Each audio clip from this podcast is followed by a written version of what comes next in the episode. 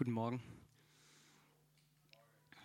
Ich musste in der Anbetung an eine lustige Geschichte denken. Ich war neulich bei Freunden in Freiburg und dann hat die Frau mir erzählt, wie ihr Sohn, nicht ihr Sohn, die, sie ist Lehrerin und dann war sie, ihre Klasse hat sie mitgenommen in eine Anbetungsveranstaltung. Und danach hat sie halt gefragt, wie sie das fanden und was sie davon denken. Und dann hat einer ihrer, ihrer Schüler gesagt, also dieser Jesus, der wird ja schon ziemlich vergöttert. Und das fand ich irgendwie so klasse, wo ich heute Morgen dran denken musste, wo sie da meint, na, wenn, er, wenn das alles ist, was er verstanden hat, dann, ist es, dann reicht es doch schon.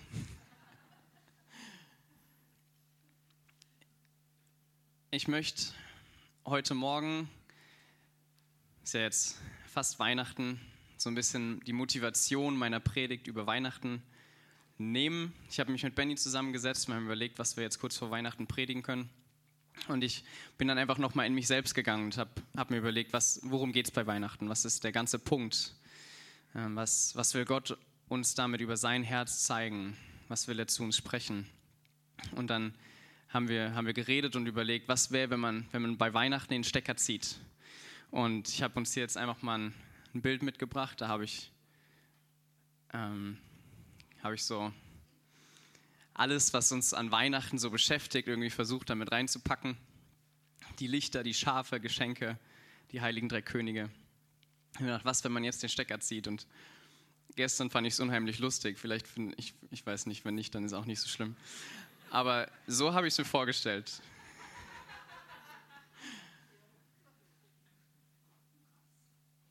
Da, naja, der Heiligenschein, der braucht keinen Strom aber darüber möchte ich heute nicht predigen, sondern wenn, wenn an Weihnachten alles wegfällt, wenn alles, wenn, wenn alles wegläuft, wenn die Schafe einfach verschwinden, wenn der Hirte merkt, oh, wo sind meine Schafe, ich muss hinterher auf meine Weide, wenn die heiligen drei Könige wieder zurück in ihrem Land sind, wenn, wenn Ochs und Esel gerade austreten und, und kein Geld für Geschenke da ist, das Licht geht aus, der Weihnachtsbaum verschwindet. Was bleibt übrig? Und irgendwie habe ich mir das vorgestellt und habe gemerkt, es ist eine Familie. Maria und Josef und das Kind. Und die werden nicht verschwinden, weil, weil Gott ihnen ein Baby anvertraut hat und ein Baby sich nicht selbst helfen kann. Und ich fand diesen Gedanken so schön, dass ich dachte, da mache ich jetzt einfach eine Predigt draus. Da, da müsst, ihr, müsst ihr jetzt mit mir durch und, und habe dann einfach Gott gefragt, worum, worum geht es dir bei Familie? Dies, dieser Gedanke, die Bibel sagt, dass Jesus vor Grundlegung der Welt auserwählt war, Mensch zu werden und uns zu retten. Vor der Schöpfung wusste der Vater, er braucht einen Ort, wo er Jesus hinstellen kann. Wo er Jesus ist der am allermeisten geliebte Mensch, seit Anfang der Schöpfung bis in alle Ewigkeit. Das wertvollste Geschöpf, das es gibt. Das eine, was am, am behutsamsten und am, am vorsichtigsten behandelt werden sollte, weil er in den Augen des Vaters der erstgeborene Sohn ist, der Auserkorene, der Gesalbte. Und Gott wusste das von Anfang an, von vor der Schöpfung. Und er hat sich überlegt, wie kann ich meinen Sohn beschützen. Und er hat, ge, er hat Adam geformt und Eva und hat gesagt, es ist gut. Er hat sich von Anfang an gedacht, ich brauche eine Familie, der ich meinen Sohn anvertrauen kann. Ich brauche einen Rahmen, der beschützen kann, was mir am allerwertvollsten ist. Und er kam zu der Idee, einen Mann zu schaffen und eine Frau zu schaffen und die in der Liebe die in einem Bund kommuniziert wird und durch Intimität versiegelt wurde, einen sicheren Ort zu, zu versorgen für sich selbst, für seinen Sohn. Das ist, das ist die Idee Gottes für Familie. Dass es ein sicherer Ort für seinen eigenen Sohn sein könnte. Und ich freue mich so sehr, dass, dass meine Familie heute hier ist, weil weil Gott mich geschaffen hat und er gesagt hat, für Silas brauche ich einen sicheren Ort, wo er aufwachsen kann. Und er hat meine Eltern gefunden, die sich lieben, die einen Bund miteinander ausgesprochen haben und in Intimität den versiegelt haben und so einen Rahmen, einen sicheren Ort geschaffen haben für uns drei Kinder. Und, und wir sind eine ganz normale Familie. Ich will, ich will das jetzt irgendwie gar nicht, gar nicht anders machen, als es ist. So, da ist Zerbruch, da ist Verletzung, da, da ist vieles schiefgelaufen. Wir sind normal, aber ich möchte auch sagen, die Liebe, mit der Eltern ihre Kinder lieben, ist nicht normal. Es gibt keine normale Familie. Jede drei von uns Kindern hat ihre Herzen bis an den äußersten Rand gebracht, ihre Kapazität herausgefordert bis zum Ende, da bin ich mir ziemlich sicher. Und jedes von uns drei Kindern auf seine ganz eigene Art und Weise. Aber sie haben sich nie abgewandt von uns. Sie waren immer da für uns und, und ihre Arme waren immer offen für uns.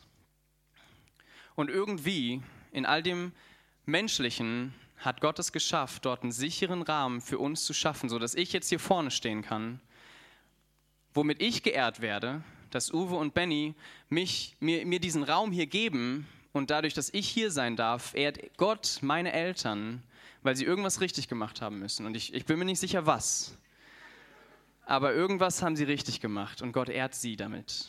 Und, und ich möchte einfach kurz für meine Eltern klatschen, wenn ihr möchtet, dürft ihr mitmachen.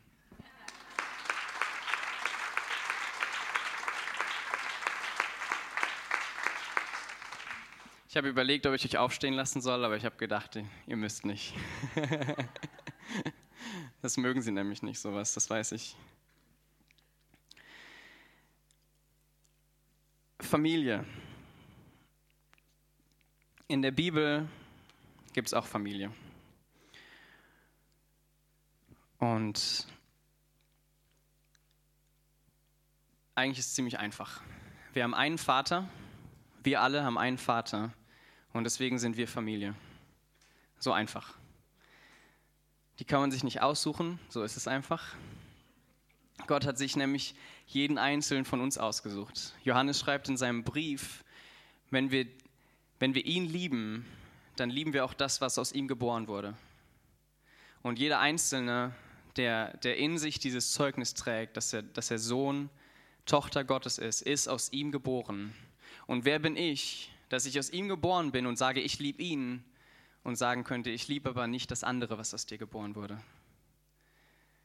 Da, da hängen wir jetzt miteinander drin und es ist gut, weil Gott sagt, dass es gut ist. Ich habe hab zur Vorbereitung dieser Predigt Hebräer 11 sehr, sehr viel gelesen. Und es berührt mich so sehr, weil in Hebräer 11, das ist dieses Kapitel von den Vätern unseres Glaubens, lernen wir über unsere Familie. Abraham wird der Vater des Glaubens genannt. Er ist unser Vater und wir sind Teil dieser Familie. Wenn wir Hebräer 11 lesen, dann lesen wir über die Zeugnisse und Geschichten unserer Vorväter, derer, die die Gott in diese Reihe vor uns hingestellt hat und die Verheißung empfangen haben, die für uns gelten. Und ich möchte einfach die Dinge, die ich heute sage, ähm, insbesondere als, als Repräsentant der jungen Generation in Deutschland sagen. Und, und ich habe ein paar Dinge, die mir auf dem Herzen brennen für meine Generation und ein paar Dinge, die ich auch zu, zu den Älteren, denen, die uns vorgelaufen sind, sagen möchte weil ich glaube, dass Gott auch ein Gott der Generationen ist, Gott Abrahams, Isaaks und Jakobs. Und, und mir für heute Morgen auf dem Herzen brennt, dass wir als CZK-Familie, als, als Familie in Karlsruhe, als Familie in Deutschland in eine Ordnung hineintreten können, die, die auf Gottes Herzen brennt, sodass wir alle freigesetzt sein können, zu sein, wozu Gott uns geschaffen hat. Wisst ihr, wir sind ein Leib. Und, und in Epheser 4 schreibt Paulus, dass die Hand nicht sagen kann, dass sie gern ein Ohr wäre und dass der Fuß nicht sagen kann, er, er wäre gern die Nase. Und ich glaube, dass hier auch in diesem Raum jeder von uns Gaben und Berufungen hat und dass Gott uns zusammenbringen möchte, uns positionieren möchte, in seine Ordnung bringen möchte, sodass jeder von uns in der Fülle funktionieren kann, in der Fülle freigesetzt sein kann, was Gott für jeden Einzelnen von uns gedacht hat. Und und dafür müssen wir als Familie zusammenrutschen, müssen wir zusammenkommen, müssen wir verstehen, wer wir sind als Repräsentanten unserer Generation, als Repräsentanten unserer Nation und verstehen, was für Gaben uns gegeben, Gott uns gegeben hat. Und ich glaube, dass wenn wir als Familie zusammenkommen, dieser sichere Ort, wo, wo keine Konkurrenz ist, wo kein Wettbewerb ist, wo kein Vergleich ist, dann können wir freigesetzt sein, zu sein, was Gott in uns gesehen hat. Ich weiß noch, ich, ich war für, für ein Jahr in Herrnhut im Gebetshaus, habe dort ein Praktikum gemacht. Das ist 2012, vor dreieinhalb Jahren bin ich dort weggegangen. Und es war super schwer für mich, einfach dort wegzugehen. Und auf der Rückfahrt von, von Herrnhut zur, zur Bahnstation, da hat der damalige Leiter, hat mich im Auto mitgenommen. Und die, die mich ein bisschen kennen, ich bin wirklich relativ vergesslich. Aber diesen Moment in meinem Leben werde ich nie vergessen. Irgendwelche Wissenschaftler sagen, man erinnert sich an die Dinge, die mit Emotionen verknüpft sind. Und dadurch, dass ich das noch weiß, vor dreieinhalb Jahren, weiß ich, wie emotional intensiv dieser Moment für mich war. Dieser damalige Leiter hat zu mir gesagt, und er hat vieles gesagt, aber ich kann mich nur noch an diesen einen Satz erinnern. Er hat gesagt, Silas, wir glauben an dich. Und das ist das erste Mal gewesen, dass irgendjemand, der in einer, in einer Vaterposition für mich war, und, und mein Vater und, und manch andere haben, haben das kommuniziert, dadurch, wie sie mit mir umgegangen sind. Aber genau diesen Satz war das erste Mal, dass ich den gehört habe, sodass ich mich daran erinnern kann und dass ich geglaubt habe, dass dann ein Mann, jemand, den ich als Mann sehe, sagt, Silas, ich glaube an dich. Wir als Familie, wir glauben an dich, wir stehen hinter dir. Und das hat die Welt für mich verändert, weil ich wusste, ich muss nicht mehr für mich kämpfen, ich muss nicht mehr alleine stehen, sondern da ist jemand, der den Ruf Gottes auf meinem Leben sieht und daran glaubt, für mich. Da, wo ich nicht mehr glaube, da glaubt er immer noch an mich. Dort, wo ich niemanden mehr habe, wo ich hingehen kann, da sind seine Arme immer noch offen. Das ist Vaterschaft. Und in dem Moment ist, ist eine Schicht von Unsicherheit, von Angst von meinem Herzen abgefallen und ich habe angefangen zu hoffen und zu glauben, ich kann freigesetzt sein, der zu sein, den Gott in mir sieht. Diese Hoffnung an die Verheißung Gottes für mein Leben zu glauben, ist in einem viel größeren Maße freigesetzt worden. Und ich habe das Privileg, dass, dass diese Familie mit mir läuft, dass ich andere habe, die mich begleiten, die mir das kommunizieren. Silas, wir stehen hinter dir. Und ich heute Morgen kann nur hier stehen, weil ich weiß, dass Leute hier sitzen, die an mich glauben, die mich unterstützen, deren Herz mir zugewandt ist. Und selbst jetzt, wo ich hier vorne stehe, spüre ich das, dass da Menschen sind, die sagen, Silas, du hast was zu sagen, wir wollen dich hören.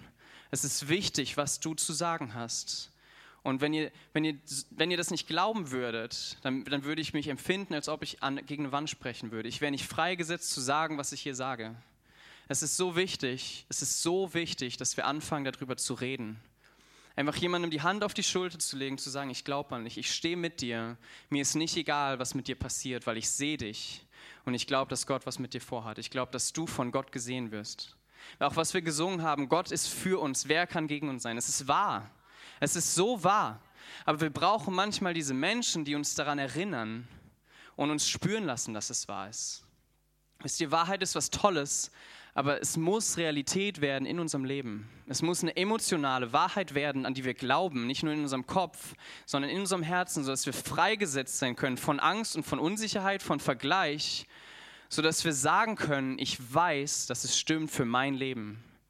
Und manchmal reicht es, dass einfach jemand kommt und sagt, ich glaube an dich, ich stehe hinter dir, ich bin mit dir, weil Gott hinter dir steht. Und dann haben wir, haben wir die Person nur daran erinnert, was sowieso wahr ist. Aber in dem Moment macht es was mit dem Herzen der Person, was man nicht erklären kann. Gott hat es sich nie gedacht, dass wir es alleine schaffen könnten. Nie. Sonst hätte er einen Mann geschaffen, Adam und Eva, und dann hätten die keine Kinder kriegen können und dann hätten die sich alleine durchgewurstelt, hätten vielleicht ein bisschen länger gelebt als 120 Jahre. Gott hat es sich nie gedacht, dass wir es alleine schaffen. Ich, dass ich alles sein kann, was Gott für mich sieht und für mich vorbereitet hat, ich brauche euch. Und ihr, du, dass du werden kannst, was Gott für dich gedacht hat, brauchst du die Familie um dich herum. Wir brauchen einander, wir brauchen diese Rückenabdeckung, wir müssen einander tragen, weil wir nicht stark genug sind alleine.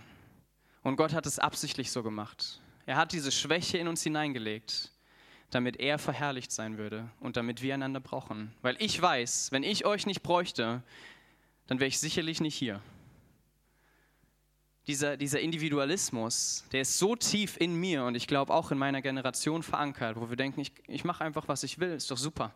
Gott hat mich berufen, er hat ein prophetisches Wort gegeben, damit renne ich jetzt und wenn es sein muss, durch drei Wände. Einfach weil ich, weil ich dann frei bin zu tun und zu lassen, was ich will. Aber so hat Gott sich nicht gedacht. Er hat diese Unsicherheit, dieses Loch in uns hineingelegt, damit wir gemeinsam als Generation, als Familie laufen können und zusammen die Fülle dessen empfangen können, was er für uns vorbereitet hat. Ich möchte aus Epheser 11 ähm, einfach kurz vorlesen, aus Vers 9. Ich glaube, den habe ich, hab ich sogar vorbereitet. Hebräer 11, Vers 9. Da geht es um Abraham. Durch Glauben siedelte er sich im Land der Verheißung an, wie in einem Fremden, und wohnte in Zelten mit Isaak und Jakob, den Miterben derselben Verheißung. Denn er erwartete die Stadt, die Grundlagen hat, deren Baumeister und Schöpfer Gott ist. Abraham, die Geschichte kennen wir alle. Abraham hat die Verheißung bekommen, dass Gott ihn segnen wird, um ein Segen für die Nationen zu sein. Und alles, was er von dieser Verheißung sieht, ist ein Sohn ist Isaak. Es ist alles, was er gesehen hat. Und ich möchte zu meiner Generation sprechen, hier in Deutschland, hier in Karlsruhe. Da haben wir Väter und Mütter, die Verheißung von Gott empfangen haben. Und die sehen die Fülle der Verheißung noch lange nicht. Noch lange nicht, weil, weil Gott uns Dinge zuspricht, die zu groß für uns alleine sind. Es ist gut so. Gott hat Abraham gesagt, du wirst jede Nation segnen. Da gab es noch keine Flugzeuge. Selbst theoretisch wäre das nicht möglich gewesen. Wie hätte er überall hingehen sollen? Aber er hat geglaubt, dass Gott tun kann, was er verheißen hat. Und Gott hat es getan und er tut es und er wird es tun durch die Nachkommen Abrahams. Und, und ich weiß, dass auch hier, sogar in diesem Raum, Menschen sitzen, die Verheißungen haben, die zu groß sind für sie alleine. Und es ist gut, dass sie zu groß sind, weil wir dann nicht alleine laufen können. Und die Reaktion von Isaak und Jakob berührt mich so sehr, wo es dort heißt, sie haben keine Häuser gebaut. Sie haben gewohnt mit Abraham im Land der Verheißung. Sie sind mit ihm gegangen, sie sind nicht zu Hause geblieben, sie sind nicht zurück nach Hause gegangen und sie sind auch nicht im Land geblieben und haben sich eigene Häuser gebaut.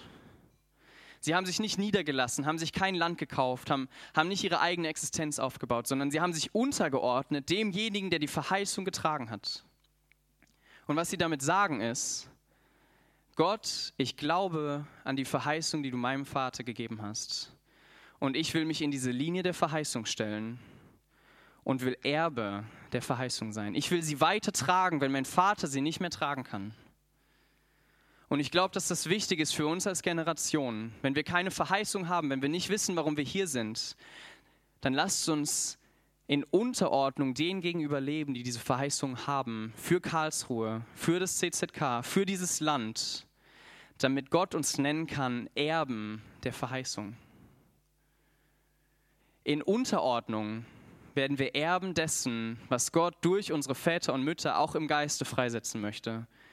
Und wenn sie nicht mehr laufen können, wenn sie schon auf der anderen Seite des Vorhangs sind, wenn sie uns anfeuern in der, Wol in der, in der, ähm, in der Wolke der Zeugen, dann können wir ihre Verheißung weitertragen. Und es geht dann nicht um unsere Väter und Mütter, sondern es geht darum, dass das Wort Gottes als wahr befunden wird. Dass die Verheißungen, die er dieser älteren Generation zugesprochen hat, dass sie in Existenz kommen. Und ich glaube, dass viele Verheißungen nicht passiert sind, weil dann niemand war, der sie weitergetragen hat. Und es ist tragisch, weil Gott es gesprochen hat und weil es auf seinem Herzen brennt.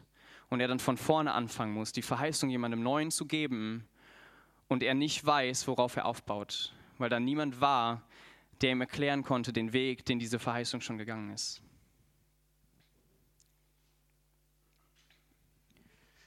Und gleichzeitig möchte ich, möchte ich zu euch älterer Generation sprechen wenn ihr eine Verheißung habt, und wie gesagt, ich glaube, es sind Menschen hier, vielleicht sogar jeder, der diesen Traum in seinem Herzen trägt, dann sucht euch Menschen, die mit euch laufen können. Weil die Verheißung zu groß ist, weil wir es nicht alleine können, weil es nie Gottes Plan war. Sucht euch die Menschen, wo ihr das Gefühl habt, mit denen möchte ich laufen, die, die hat Gott berufen und kommuniziert eure Verheißung, kommuniziert eure Vorstellung kommuniziert und gebt weiter, sodass Menschenherzen anfangen können zu brennen dafür, um mitzumachen. Seid diejenigen, die Visionen teilen, die Vision kommunizieren, so damit die, die keine Vision haben, Vision bekommen und sagen, damit möchte ich laufen. Das ist es wert, mein Leben niederzulegen. Damit wir in eine Ordnung hineinkommen. Und bei wem es nicht klickt, lass den laufen, lass den machen, was er will. Ist doch okay. Dann gibt es eine andere Verheißung für ihn. Aber es gibt die Menschen in meiner Generation, bei den Jüngeren, die nicht wissen, wofür sie leben. Die warten, die Potenzial haben, die in sich ein Brennen spüren und sagen, ich glaube, Gott hat was mit mir vor aber ich weiß nicht was und ich weiß nicht, wo ich es freisetzen kann. Ich weiß nicht, wo ich gebraucht werde und ich weiß nicht, wo ich einen Platz bekomme, wo ich sein darf, wen Gott in mir sieht. Und ich möchte euch warnen, wenn ihr das macht, dann erwartet nicht, dass wir es so machen, wie ihr denkt. Sondern ihr als Eltern, als Väter und Mütter, ihr dürft diejenigen sein, die sagen, ich glaube an dich. Das ist die Verheißung, die Gott mir gegeben hat. Und ich kenne den Weg auch nicht. Lass uns gemeinsam herausfinden ich stehe hinter dir. Sei freigesetzt, fühl dich frei, alles zu tun, alles zu lassen, was du möchtest. Folge Jesus und ich bin bei dir und stehe hinter dir. Und wenn du einen Fehler machst, wenn du es so richtig verbockst, dann bin ich immer noch bei dir. Weil nur dann, wenn wir die Angst vor Fehlern verlieren, sind wir frei. Und ich habe die, diese Person in meinem Leben, die mir kommunizieren, Silas, wenn du hinfällst, dann kannst du zu uns kommen. Wir sind diejenigen, die dir beibringen wollen, Fahrrad zu fahren. Wenn du kurz davor bist, umzukippen, dann tippen wir dich an in Liebe, aber wir tippen dich an, dass du wieder zurück auf den Weg kommst. Und wenn du hinfällst, dann umarmen wir dich, bis du dich wieder traust, auf Fahrrad zu steigen und weiterzumachen. Und das ist, warum mein Herz die Freiheit empfindet, die es empfindet. Alles, was ich tue, kann ich tun, weil Menschen an mich geglaubt haben. Und da ist ein Schrei in meiner Generation nach Vätern und Müttern, die in dieser Art und Weise mit uns umgehen die uns nicht vorschreiben, wie wir es machen müssen, sondern die sagen, ich glaube an dich. Das ist die Verheißung und ich will sie mit dir teilen, ich will sie mit dir erleben und du darfst deinen Platz einnehmen. Du musst nicht sein wie ich, sondern du darfst sein, wie Gott dich geschaffen hat. Lass uns gucken, wie wir das gemeinsam machen können.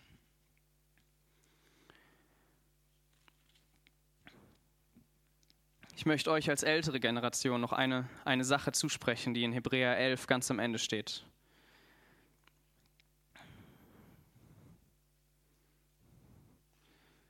Vielleicht lese ich den Vers noch vor, Vers 13. Diese alle sind im Glauben gestorben und haben die Verheißung nicht empfangen, sondern sahen sie von ferne und begrüßten sie und bekannten, dass sie Fremdlinge und ohne Bürgerschaft auf der Erde seien.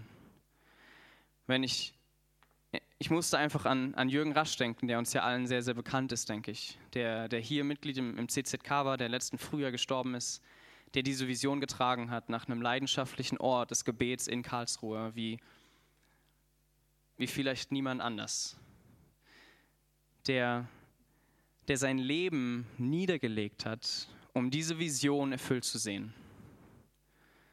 Der, der bis zum Ende, bis zu seinem letzten Atemzug dafür gelebt hat, dass dieser Ort etabliert wird, wo junge Menschen Gott suchen und beten. Und er hat, hat einen Anfang schmecken dürfen von seiner Vision. Er hat, er hat die Erfüllung von ferne begrüßt und wusste aber, wenn ich gehe, dann sind da Menschen, die es weitertragen. Und, und ich glaube, das möchte, möchte Gott uns beibringen, dass wir mit dieser Ewigkeitsperspektive nachdenken. Ich habe Verheißung für mein Leben, wo ich wirklich glaube und weiß, zutiefst weiß, die kann ich allein niemals erfüllen. Aber wenn ich irgendwann mal 120 bin und gehe, außer Jesus ist wiedergekommen, was, wonach ich mich sehne, nicht nur ich, dann weiß ich, da wird Gott Menschen versorgen, die nach mir kommen, die dann noch leben dürfen, die dann auch auf diese Seite des Vorhangs laufen dürfen, um meinen Traum in Erfüllung kommen zu sehen. Und es ist so ein Privileg, weil, weil Abraham einen Traum hatte, weil Isaak einen Traum hatte, David einen Traum hatte weil Paulus einen Traum hatte, dass die, die Heidenvölker Gott anbeten. Und wir heute ein größeres Maß von diesem Traum erleben dürfen, dass in so vielen Nationen der Name von Jesus erhoben wird. Paulus hat es nie gesehen. Er hat es geglaubt, er hat es gehofft, aber er hat es nie sehen können. In Kleinasien, in Griechenland, in Rom. Er wollte nach Spanien, ist wahrscheinlich nie hingekommen weil er einen Eifer in seinem Herzen hatte, dass in Spanien Menschen Jesus anbeten. Und heute ist dort eine Gemeinde, die, die den Namen Jesu erhebt. Was ein Privileg, dass wir diese Träume weitertragen dürfen als Generationen. Dass wir heute in was leben dürfen, wofür Menschen ihr Leben niedergelegt haben. Und ich möchte bereit sein, meine Pläne, meine Vision, meine Träume loszulassen, auch wenn ich, wenn ich sie nur von ferne begrüße auch dann will ich nicht aufhören zu glauben, dass es Gottes Herzschlag ist und dass er freisetzen wird, was er verheißen hat.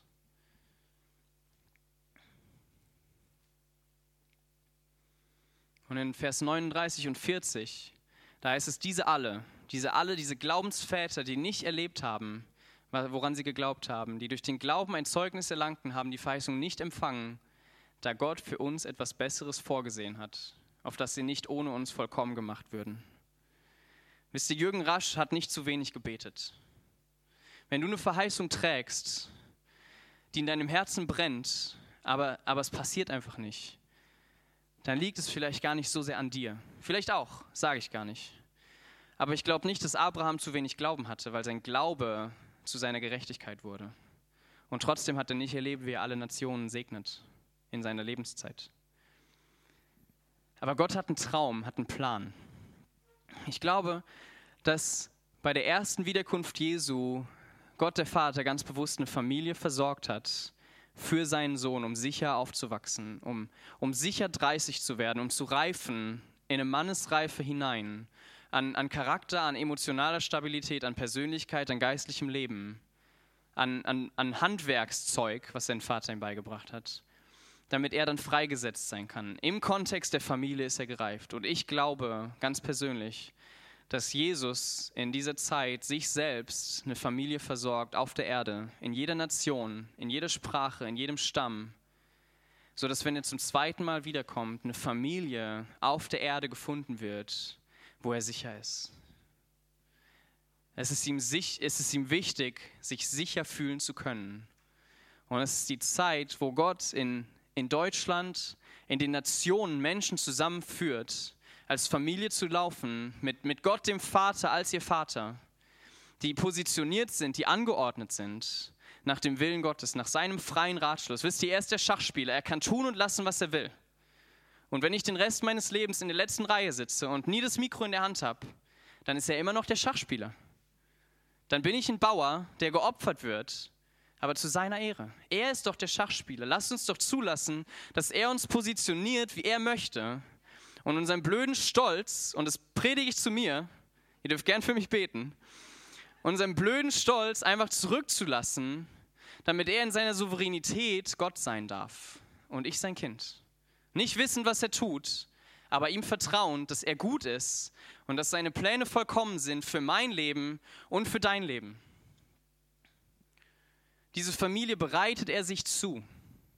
Wir haben letzte Woche für eine Person gebetet, die einfach einen, einen Durchbruch braucht in ihrem Herzen. Und während ich für sie gebetet habe, hatte ich das Gefühl, wie Gott mich fragt, Silas, ist dir der Durchbruch in ihrem Herzen genauso wichtig wie der Durchbruch in deinem Herzen? Und ich weiß es nicht. Wisst ihr, ich weiß es nicht. Aber ich weiß, dass Gott in seinem Herzen ihm der Durchbruch für diese Person genauso wichtig ist wie der Durchbruch in meinem Herzen. Wir sind ein Leib. Wenn der, wenn der Fuß Schmerzen hat, ich war in Israel bin gewandert, ich hatte Blasen an den Füßen, mein Kopf hat geschmerzt, weil mein Fuß geschmerzt hat. Wenn ein Teil des Körpers Schmerzen hat, dann haben alle Schmerzen. Und wenn Gott an anderer Stelle jemanden berührt, der Schmerzen hatte und die nicht mehr da sind, dann geht es mir besser. Weil wir eine Familie, weil wir ein Leib sind. Dein Durchbruch ist mein Durchbruch und mein Durchbruch ist dein Durchbruch. Lass uns doch versuchen, unsere Herzen einander zuzuwenden und zu kommunizieren, ich bin für dich und ich freue mich an dem Wirken Gottes in deinem Leben, weil es mein Leben ist.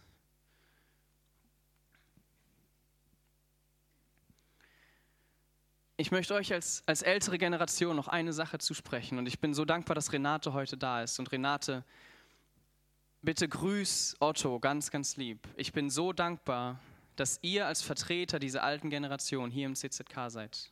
Ihr seid meines Wissens nach die ältesten Mitglieder und ich will sagen, wir brauchen euch. Ihr seid nicht nutzlos, nur weil ihr Rentner seid. Sondern für mich ist es so ein Segen, dass ihr hier sitzt.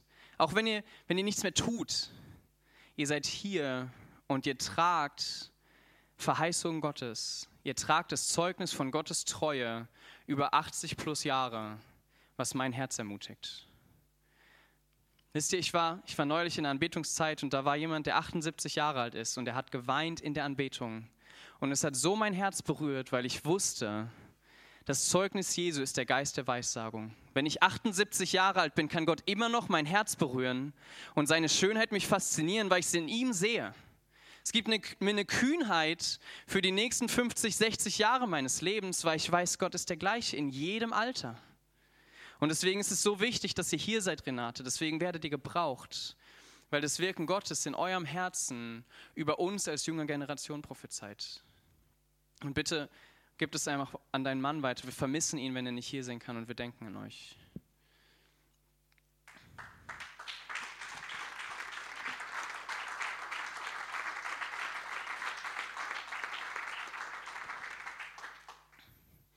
Ich möchte es einfach nochmal aus Hebräer 11 zeigen, wie wir als Generation zusammenlaufen können. Josef war derjenige, der Israel gerettet hat, der, der sie willkommen heißen konnte in Ägypten, der, der ihr Leben gerettet hat als Familie, als Familie Abrahams und für sie versorgen konnte, übernatürlich. Gott hat ihn zubereitet gehabt. Und als er gestorben ist, als er, als er nichts mehr tun konnte, für das Volk, für seine Familie, als seine Aufgabe erledigt war. Wisst ihr, aus der, aus der Sicht der Wirtschaft ist man als Rentner, nutz, als Rentner nutzlos. Man wird nicht mehr gebraucht. Deine Aufgabe ist erfüllt, du hast genug fürs Bruttoinlandsprodukt getan und jetzt wirst du abgespeist mit deiner Rente. Und jetzt warten wir, dass du stirbst. So ist die Perspektive der Wirtschaft. Aber wir sind eine Familie und das Volk Israels, Josef hat gebeten, wenn ich sterbe, ich weiß, Gottes Verheißung über uns steht und er wird es tun. Nehmt meine Gebeine mit. Josef hat lange nicht mehr gelebt.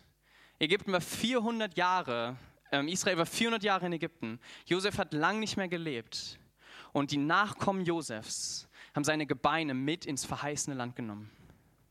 Und das ist das, was, ich, was mein Traum ist für mein Leben und für meine Generation.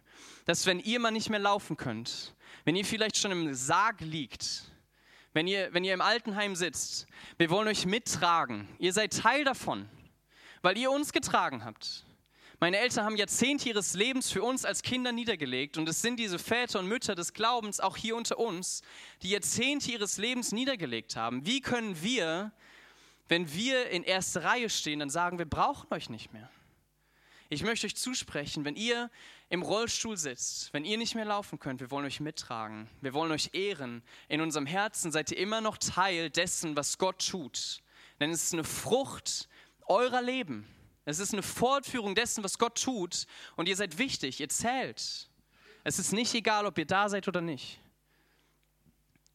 Einfach die Anwesenheit von einer alten Person gibt mir so eine Sicherheit. Ich merke, die hat, die hat Weisheit, die hat Weitsicht, die hat Erfahrung und sie muss nichts machen.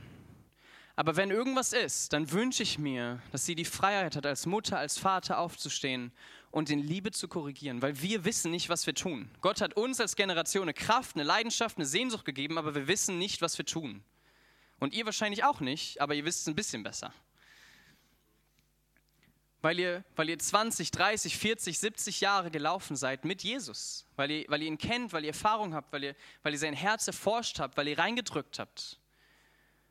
Und, und wir wollen diese, diese Demut und Offenheit haben, dass ihr, dass ihr aufstehen dürft und in Liebe uns zurechtweisen dürft, mahnende Worte sprechen dürft als, als Mütter und als Väter, weil ihr wichtig seid. Es gibt keine Rente im Königreich. Es gibt nicht diesen Status nutzlos wir brauchen euch nicht mehr. Wir wollen euch mitnehmen, so wie Israel Josefs Gebeine mitgenommen hat und sie in Israel begraben hat, im verheißenen Land, weil er dafür geglaubt hat und weil seine Gebeine die Erfüllung dieser Verheißung erlebt haben.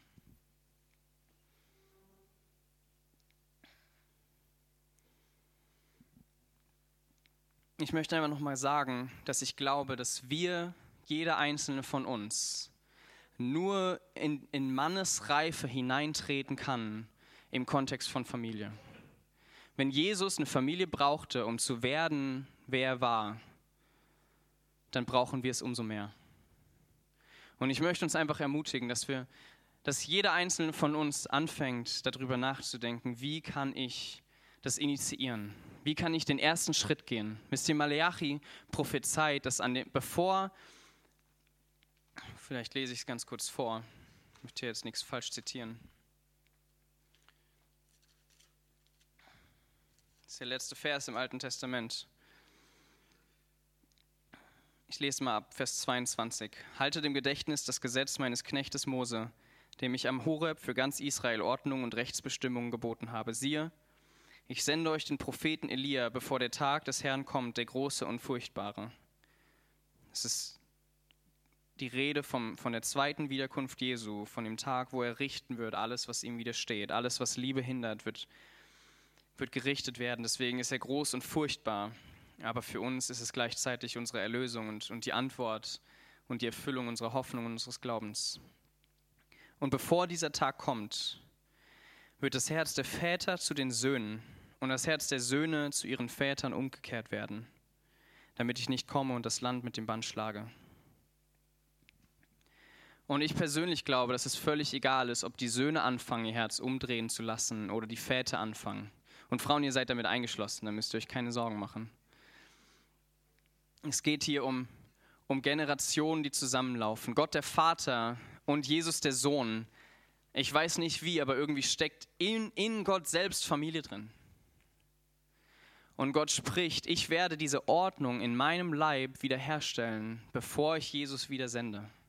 Denn ich möchte das, das Land nicht mit dem Band schlagen. Ich, ich sehne mich danach, euch segnen zu können. Ich sehne euch danach, mich danach, wenn ich komme, euch befreien zu können. Wie, wie Jesus gebetet hat, werde ich Glauben finden, wenn ich wiederkomme. Er sehnt sich danach, dass dann ein Leib ist, eine Familie auf Erden, die ihn willkommen heißt und die in der Übereinstimmung mit der Ordnung in seinem Herzen läuft. Und, und wie gesagt, ich glaube, es ist egal, ob die Söhne anfangen oder die Väter. Und ich, ich möchte uns herausfordern, die, die Position, wo wir sind, lasst uns überlegen, wie wir das initiieren können, wie wir aufeinander zugehen können, wie wir, wie wir innerhalb unserer Generation, wie wir, wie wir über Generationen hinweg das kommunizieren können. Ich bin für dich und ich glaube an den Ruf Gottes in dir. Du darfst es immer, Silvia.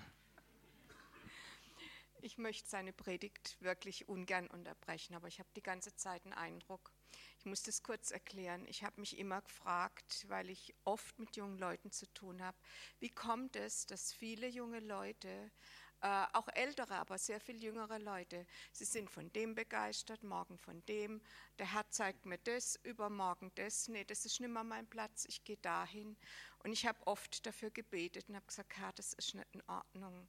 Und jetzt, wo du gesprochen hast, hatte ich einfach einen Eindruck, dass Gott sagt, das liegt auch ein bisschen an den Eltern, die den Jüngeren die Vision, aber auch nicht mit der Vis äh, ihnen sie zwar geben, aber nicht weitergeben. Hm. Und ich möchte einfach als ältere Person in dem Moment jetzt dich um Vergebung bitten, als Jüngeren stellvertretend, ich stellvertretend als Ältere und dich als Jüngeren, wo ich den Platz nicht eingenommen habe, wo ich zwar Vision vermitteln kann, aber sie nicht begleitet habe. Und ich möchte dich einfach als Jüngeren um Vergebung bitten, wo ich und jeder, der eigentlich dazu berufen ist, das nicht getan hat. Und ich möchte euch freisetzen, dass ihr dahin gehen dürft, wo es Gott euch zeigt. Und wenn ihr auch meint, dass ihr, dass das euer Platz ist und übermorgen denkt ihr, nee, das war vielleicht falsch, das ist ein anderer, möchte ich euch von ganzem Herzen freisetzen. Das wollte ich dir einfach sagen. Und ich möchte um Vergebung bitten als Stellvertreter der jungen Generation, wo wir den Mantel und die Position, die Gott dir und euch gegeben hat, nicht anerkannt haben wo wir es nicht gesehen haben, dass es Gottes Verheißungen sind, weil wir, weil wir dadurch nicht euch missachtet haben, sondern Gottes Verheißungen auf eurem Leben. Wir mit Unglauben reagiert haben, weil wir vielleicht mehr die Schwachheit der Mütter und Väter gesehen haben. Und ich, ich möchte um Vergebung bitten, dass wir uns nicht in Liebe untergeordnet haben, mit euch zu laufen und, und vergeb dir, Silvia.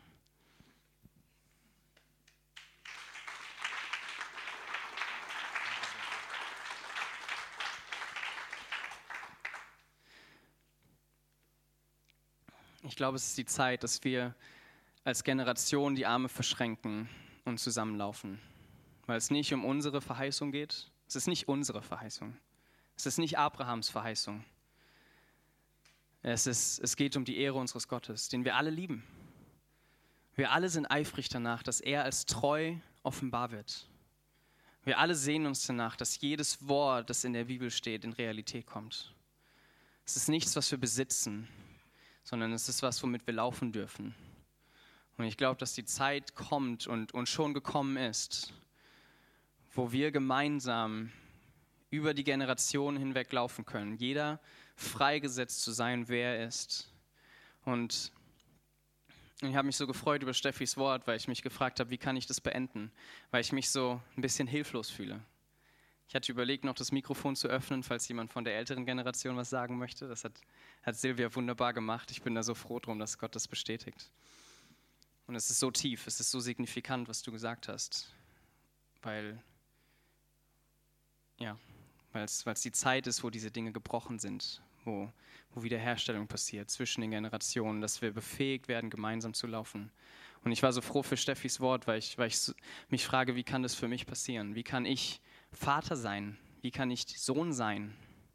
Und ich merke, dass, dass ich die Kapazität in meinem Herzen nicht habe es mir so schwer fällt, Menschen zu lieben. Wir sind alle so nervig.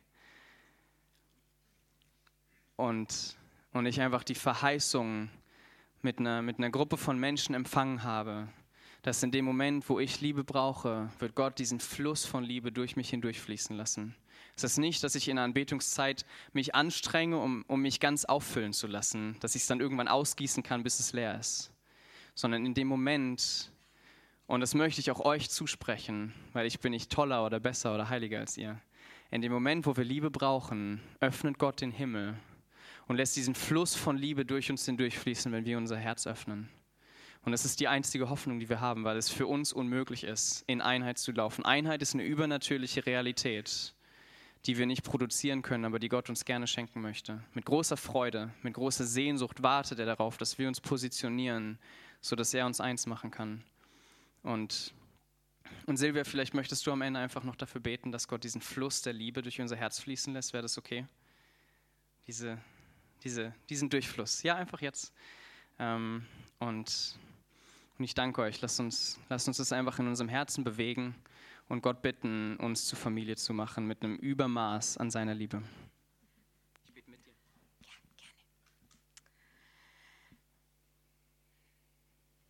Jesus, wir danken dir, dass wir dich und uns lieben dürfen, weil du uns zuerst geliebt hast. Und ich bete, dass du uns immer wieder ganz neu deine Liebe offenbarst. Herr, es braucht eine Offenbarung und wir bitten dich durch deinen Geist, dass deine Liebe ungehindert durch unsere Herzen fließen kann. Wir machen unsere Herzen weit, dass der Fluss deiner Liebe uns durchdringen kann, dass wir uns angenommen fühlen und dass wir den anderen mit deinen Augen sehen. Herr, und wir beten um diese Einheit, die von dir kommt, diesen Blick, der von dir kommt und diese Liebe, die uns durchdringt, die zum anderen weitergeht. Wir können nichts ohne dich. Wir sind abhängig von dir. Ja. Und wir glauben aber auch, dass wenn wir diese Liebe brauchen, in jedem Moment, wo uns der andere komisch kommt oder irgendwie wir was nicht verstehen oder nicht akzeptieren, dass deine Liebe uns durchdringt und dass wir lernen zu verstehen weil wir mit deinen Augen sehen und fühlen. Amen.